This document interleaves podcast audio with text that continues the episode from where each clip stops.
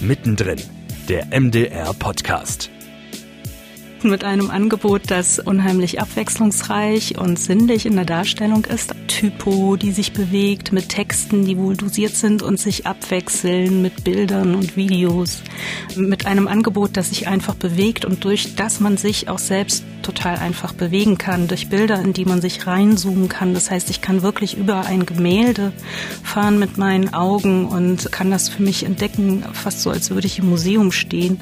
Nur halt eben mit dieser totalen Nähe die ein Handybildschirm mit sich bringt. Sagt Jasmin von Dran Ahmadiyar, die verantwortliche Redakteurin für das Projekt Ostkunst West, Deutsch-Deutsche Kulturgeschichten. Und damit herzlich willkommen bei Mittendrin, der MDR Podcast. Mein Name ist Amelie Hüsny. Jasmin ist heute gemeinsam mit dem Leiter der Hauptredaktion Kultur, Reinhard Behrens aus Halle, zugeschaltet und die beiden werden uns jetzt erzählen, warum in ihren digitalen Kunstgeschichten neben Gerhard Richter oder der Leipziger Schule auch Kryptokunst oder die Spider-Murphy-Gang zum Thema wird. Hallo Jasmin, hallo Reinhard. Hallo. Hallo. Ostkunst West. Ein digitales Multimedia-Projekt, das im Web stattfindet, vor allem für die Nutzung auf dem Smartphone gedacht ist, aber es ist keine App, die man sich extra installieren müsste. Es werden Geschichten zur Kunst aus Ost- und Westdeutschland von 45 bis heute komplett digital erzählt. Wie kamt ihr denn auf die Idee und für wen ist das Ganze eigentlich gemacht? Wie kamen wir auf die Idee? Die Idee kam, weil uns irgendwann aufgefallen ist, dass in dem Jahr 2021, was ja schon wieder hinter uns liegt, zwei große deutsche Künstler 100 Jahre alt geworden sind, nämlich einmal Willi Sitte und einmal Josef Beuys.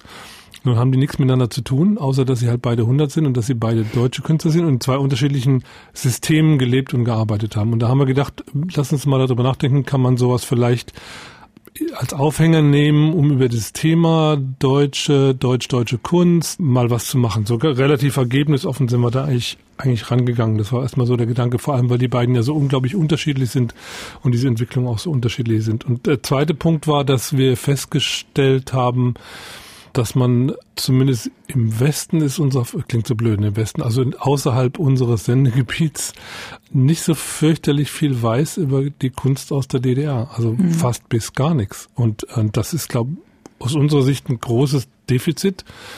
Das kann man nun jetzt sagen, da haben sich Menschen nicht informiert. Man kann aber auch sagen, wir haben vielleicht an der Stelle selber als MDR noch ein, noch ein Erzähldefizit und mhm. haben gedacht, dem wollen wir uns mal stellen und wollen es mal erzählen, weil das ist etwas, wo wir auch einen Teil der Aufgabe sehen von diesem Projekt, diese Geschichte mal zu erzählen, und zwar denen, die sie noch nicht kennen. Das war so ein bisschen der Grundgedanke, den wir dabei hatten. Wie kommt das, dass, ähm, dass du sagst, das ist noch kaum erzählt? Äh, haben, haben wir nie Programm dazu gemacht? Ich glaube, wir haben kein Programm für eine bestimmte Zielgruppe gemacht. Also wenn es da ein Zähldefizit gibt, es gibt ja tolle Dokus zu dem Thema zum Beispiel vom MDR. Es gibt aber wenig digitale Angebote, die für eine mobile Nutzung optimiert sind zum Beispiel und die auch ein neues Publikum für dieses Thema finden. Also wenn man sich jetzt zum Beispiel Instagram anguckt, dann hat man schon den Eindruck, dass da eine Menge Leute sehr an Kunst interessiert sind. Mhm. Man kann Kunst zeigen, ähm, man kann sich irgendwie der ganzen Sache mit ganz viel Faszination und Interesse nähern. Aber wie vermittel ich jetzt dieser Zielgruppe, die halt eben das Ganze auf dem Handy sieht, Kunstgeschichte. Also wie schaffe ich auch so ein Verständnis für das, was mich da fasziniert und was ich da sehe? Wie erkläre ich den, den historischen und gesellschaftlichen und auch popkulturellen Kontext? Das ähm, sind Fragen, die wir uns gestellt haben und die wir in Ostkunst West eingearbeitet haben. Also das auf jeden Fall. Und, und der andere Punkt ist, dass äh, du hast ja gerade gesagt, Jasmin, dass es das im MDR gab, aber sozusagen jetzt in der ARD, also sozusagen jetzt wenn wir wieder von konventionellen mhm. Medien reden, klassischen linearen Medien reden oder Plattformen reden, äh, ist es halt eben noch nicht so richtig erzählt. Und ich stelle fest, dass wir zwar hier viel über wissen, was die Dokumenta ist oder was Josef Beuys ist oder was auch immer alles ist, aber dass äh, außerhalb unserer Region viele, das meiste völlig unbekannt ist, was die Kunst hier ausgemacht hat. Und äh, das war schon ein Teil dieser Idee. Aber der wichtigere Punkt ist sicher, den Jasmin gerade genannt hat, nämlich das sozusagen für ein neues, für ein anderes Publikum zu erzählen und anders zu erzählen als bisher. Ihr habt ja schon erzählt, es ist ähm, ein Projekt, was im Web stattfindet. Also ihr habt das Digital First produziert. Was bedeutet das denn? Ihr habt jetzt schon davon gesprochen, dass ihr nicht links und rechts erzählt. Ähm, wie, wie bewege ich mich denn da? Wie, wie komme ich denn zu meinen Infos und wie wird das Ganze aufbereitet? Digital First heißt, wir haben das ganze Ding von Anfang an ähm, von der Handynutzung aus gedacht. Das heißt, wir arbeiten hier mit einem Angebot, durch das man sich scrollen kann, scrollen. Wir mhm. arbeiten mit einem Angebot, das ähm, unheimlich abwechslungsreich und sinnlich in der Darstellung ist, also mit ähm, Typo, die sich bewegt, mit Texten, die wohl dosiert sind und sich abwechseln, mit Bildern und Videos, mit einem Angebot, das sich einfach bewegt und durch das man sich auch selbst total einfach bewegen kann, durch Bilder, in die man sich reinzoomen kann. Das heißt, ich kann wirklich über ein Gemälde fahren mit meinen Augen und kann das für mich entdecken, fast so, als würde ich im Museum stehen, nur halt eben mit dieser totalen Nähe, die ein Handybildschirm mit sich bringt. Und natürlich auch, dass wir unser Publikum in der digitalen Welt suchen für dieses mhm. Projekt. Das heißt, wir gehen in die sozialen Netzwerke, wir vernetzen uns mit Hochschulen, Museen in ganz Deutschland und versuchen auf deren digitalen Plattformen zu kommen. Das heißt, wir bewegen uns schon in der Konzeption dieses ganzen Angebots in einer digitalen Medienwelt. Und das heißt auch, dass wir uns ganz genau das Nutzungsszenario anschauen, in dem die, die Leute sich befinden, die wir gewinnen wollen für dieses Thema Kunstgeschichte. Nämlich, äh, wie viel Zeit haben die, in welchem Umfeld sitzen die, sitzen die vielleicht in der S-Bahn, ähm, sind die vielleicht gerade beim Arzt im Wartezimmer oder stehen sie in der Küche und kochen gerade was oder fahren Auto. Und ähm, diesen, diesem Nutzungsszenario und auch diesem, diesem Interesse der Leute ähm, haben wir versucht, uns zu nähern. Und Digital First heißt auch, dass wir keine, sag mal, lineare Zweitverwertung angestrebt haben und deswegen mhm. auch keine Kompromisse machen wollten in der Umsetzung. Also dass wir sozusagen die Frage, kann man das nur irgendwie für was anderes nutzen, stand nicht im Fokus. Darum ging es nicht. Es ging darum, funktioniert es so in diesem Umfeld, wie Jasmin es gerade beschrieben hat. Und das war die absolute, das war das absolut Entscheidende. Insofern, als wir dann auch darüber nachgedacht haben, was kann man noch dazu machen, da kommen wir Sie ja vielleicht gleich noch auf den Podcast zu sprechen, den es ja auch dazu gibt, äh, haben wir komplett neu angesetzt, weil das einfach, wir gemerkt haben, das ist eine, eine andere User Journey, das ist ein komplett anderes Nutzungsszenario und muss deswegen auch komplett anders gedacht werden. Also wir haben nicht im Fokus gehabt, in diesem Digitalprojekt irgendwelche Kompromisse zu machen für andere Plattformen, andere Ausspielwege was mich bei dem ganzen Projekt wirklich so ein bisschen, ähm, also richtig flasht, würde ich sagen, das ist ja ein, ein riesen Zeitraum. Es ist wahnsinnig viel entstanden in Vergangenheit, in Gegenwart und wird ja auch noch entstehen an Kunst und damit natürlich auch an Kunstgeschichten. Ähm, wie habt ihr das gemacht? Wie habt ihr angefangen zu entscheiden, das ist relevant und das nicht? Wie groß war euer Team? Und ja, wie, wie kam es dann dazu, dann noch einen Podcast zu produzieren? Das war der allerkniffligste Punkt in diesem ganzen Projekt, würde ich sagen, weil ähm, man kann natürlich äh, jetzt äh, Wikipedia nachbauen und sich tagelang mit dem Thema Kunstgeschichte nach 1945 beschäftigen. Das heißt, man musste erstmal festlegen, was erzählen wir und setzen dann auch einen Punkt. Also welche Meilensteine, welche Kapitel aus der Kunstgeschichte seit 1945 suchen wir heraus und wollen wir erzählen? Und das mhm. ist eine subjektive Auswahl, das muss man ganz klar sagen. Und es hat auch nicht den Anspruch auf Vollständigkeit, weil das geht überhaupt nicht. Mhm. Das heißt, diese Festlegung ähm, hat auch in einem Team stattgefunden. Wir haben da einen Experten zu Rat gezogen, einen Kunsthistoriker, der auch Kulturjournalist ist. Und dann haben wir natürlich auch uns die einzelnen Kapitel angesehen und haben haben gesagt, wie können wir hier eigentlich reingehen? Kommen wir gleich mit dem wahnsinnigen Wissenshammer oder tauchen wir erstmal in diese Zeitgeschichte ein? Was ja. haben die Leute da für Klamotten getragen? Wie sahen die Möbel aus? Wie war eigentlich gerade die Stimmung in Deutschland? In, in welchem politischen System äh, bewegen wir uns? Wie waren die Rahmenbedingungen? Wir steigen zum Beispiel in das Thema Westkunst ein mit äh, der Spider-Murphy-Gang. Ja? Also mhm. wir gucken immer, wo bewegen wir uns? Und dann kommen wir mit dem Wissen und müssen auch dann austarieren, ab wann gehen wir ins nächste Kapitel über und ab wann bieten wir hier wirklich vertiefendes Wissen an, weil du kannst natürlich immer mehr erzählen und du kannst immer mehr Perspektiven reinbringen, aber dann würde dieses ganze Projekt an irgendeiner Stelle auch seine Leichtigkeit verlieren und es wäre auch schwieriger, sich als Nicht-Experte, also wenn man wirklich wenig Hintergrundwissen hat, sich dem, auf das Ganze einzulassen. Ja, und das wollten wir auf jeden Fall ermöglichen, dass sich Leute auf Kunstgeschichte einlassen können, die wenig Vorwissen haben. Und das war so das, äh, das fand ich auch mit am schwierigsten, weil ähm, so komplexe Geschichten und die sind ja hinter Kunst immer versteckt, hinter Kultur ja sowieso sehr oft, aber auch gerade hinter Kunst und gerade hinter Kunst äh, aus dieser Zeit die so zu erzählen, dass sie nicht zu schwierig werden, aber trotzdem richtig sind, mhm. dass sie trotzdem stimmen und auf dem Punkt sind. Das war, glaube ich, das, was auch was dieses Team geleistet hat, auch an, die wir dann auch so zum, wir hatten ja am Ende mehrere Leute, die auch daran gearbeitet haben, an den Texten, die immer wieder, wie Jasmin schon sagt, immer nochmal redigiert und nochmal überarbeitet worden sind. Das war eigentlich das Schwierigste an, an der ganzen Geschichte, aber auch das Spannendste, weil das ist, finde ich, ist eine hochjournalistische Aufgabe, so versuchen hinzukriegen. Ja, trotzdem hat es auch so eine erzählerische Stringenz. Also die Texterin des Ganzen heißt Nadja Maya, die hat da wirklich eine tolle Erzähl- und Ansprechhaltung gefunden.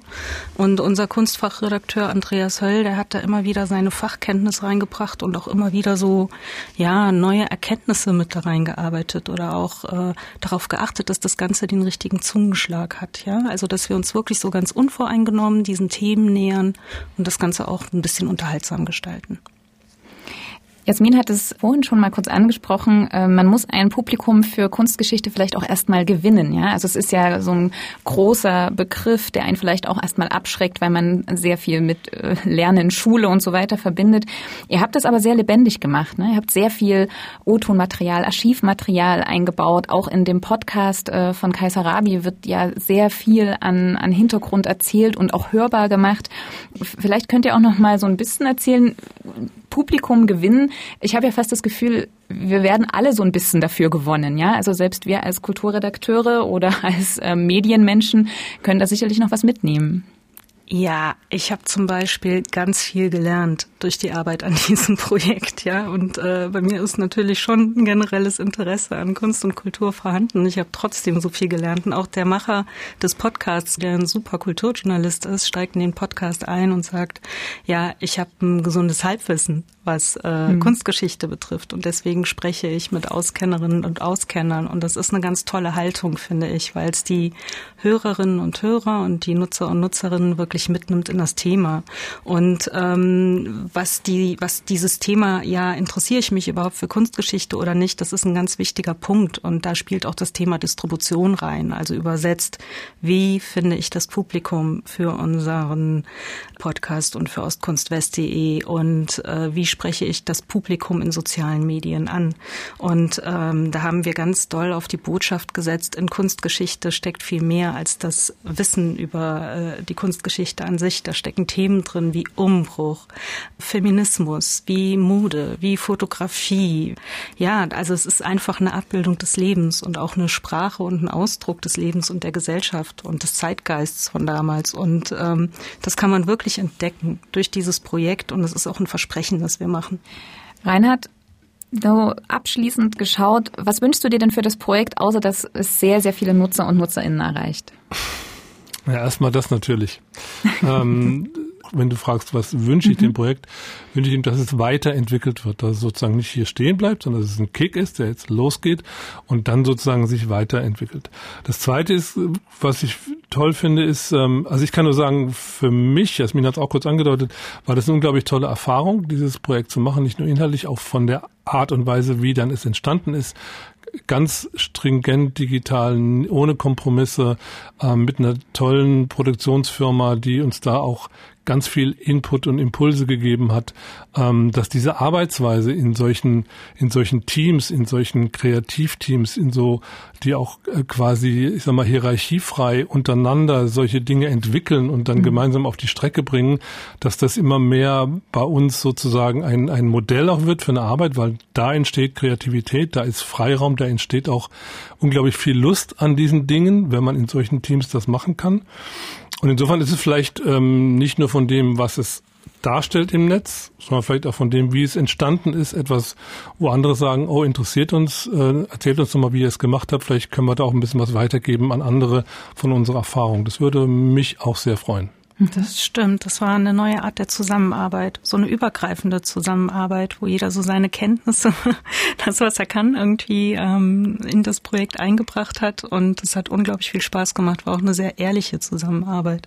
Ich wünsche mir für das Projekt, dass ähm, es dazu führt, dass Menschen sich zum ersten Mal mit Kunstgeschichte beschäftigen. Ich wünsche mir, dass Menschen sich vielleicht zum ersten Mal trauen, über Kunstgeschichte zu sprechen oder über Kunst zu diskutieren.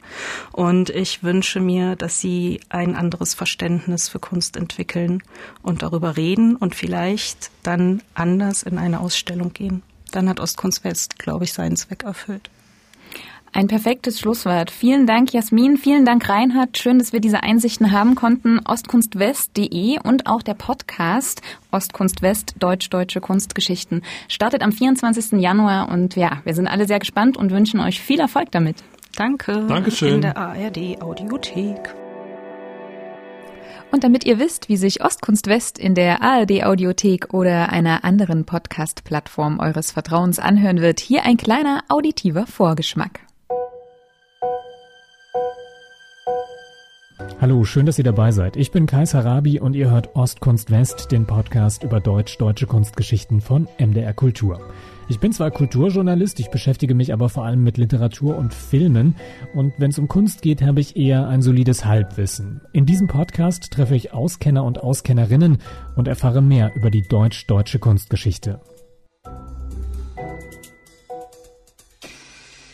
Das Projekt findet ihr ab 24. Januar unter www.ostkunstwest.de.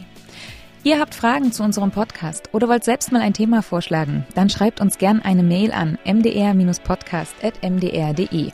Und wenn ihr unsere Folgen auch zukünftig nicht verpassen wollt, dann abonniert uns gern in der ARD Audiothek unter mdr.de oder überall, wo es gute Podcasts gibt.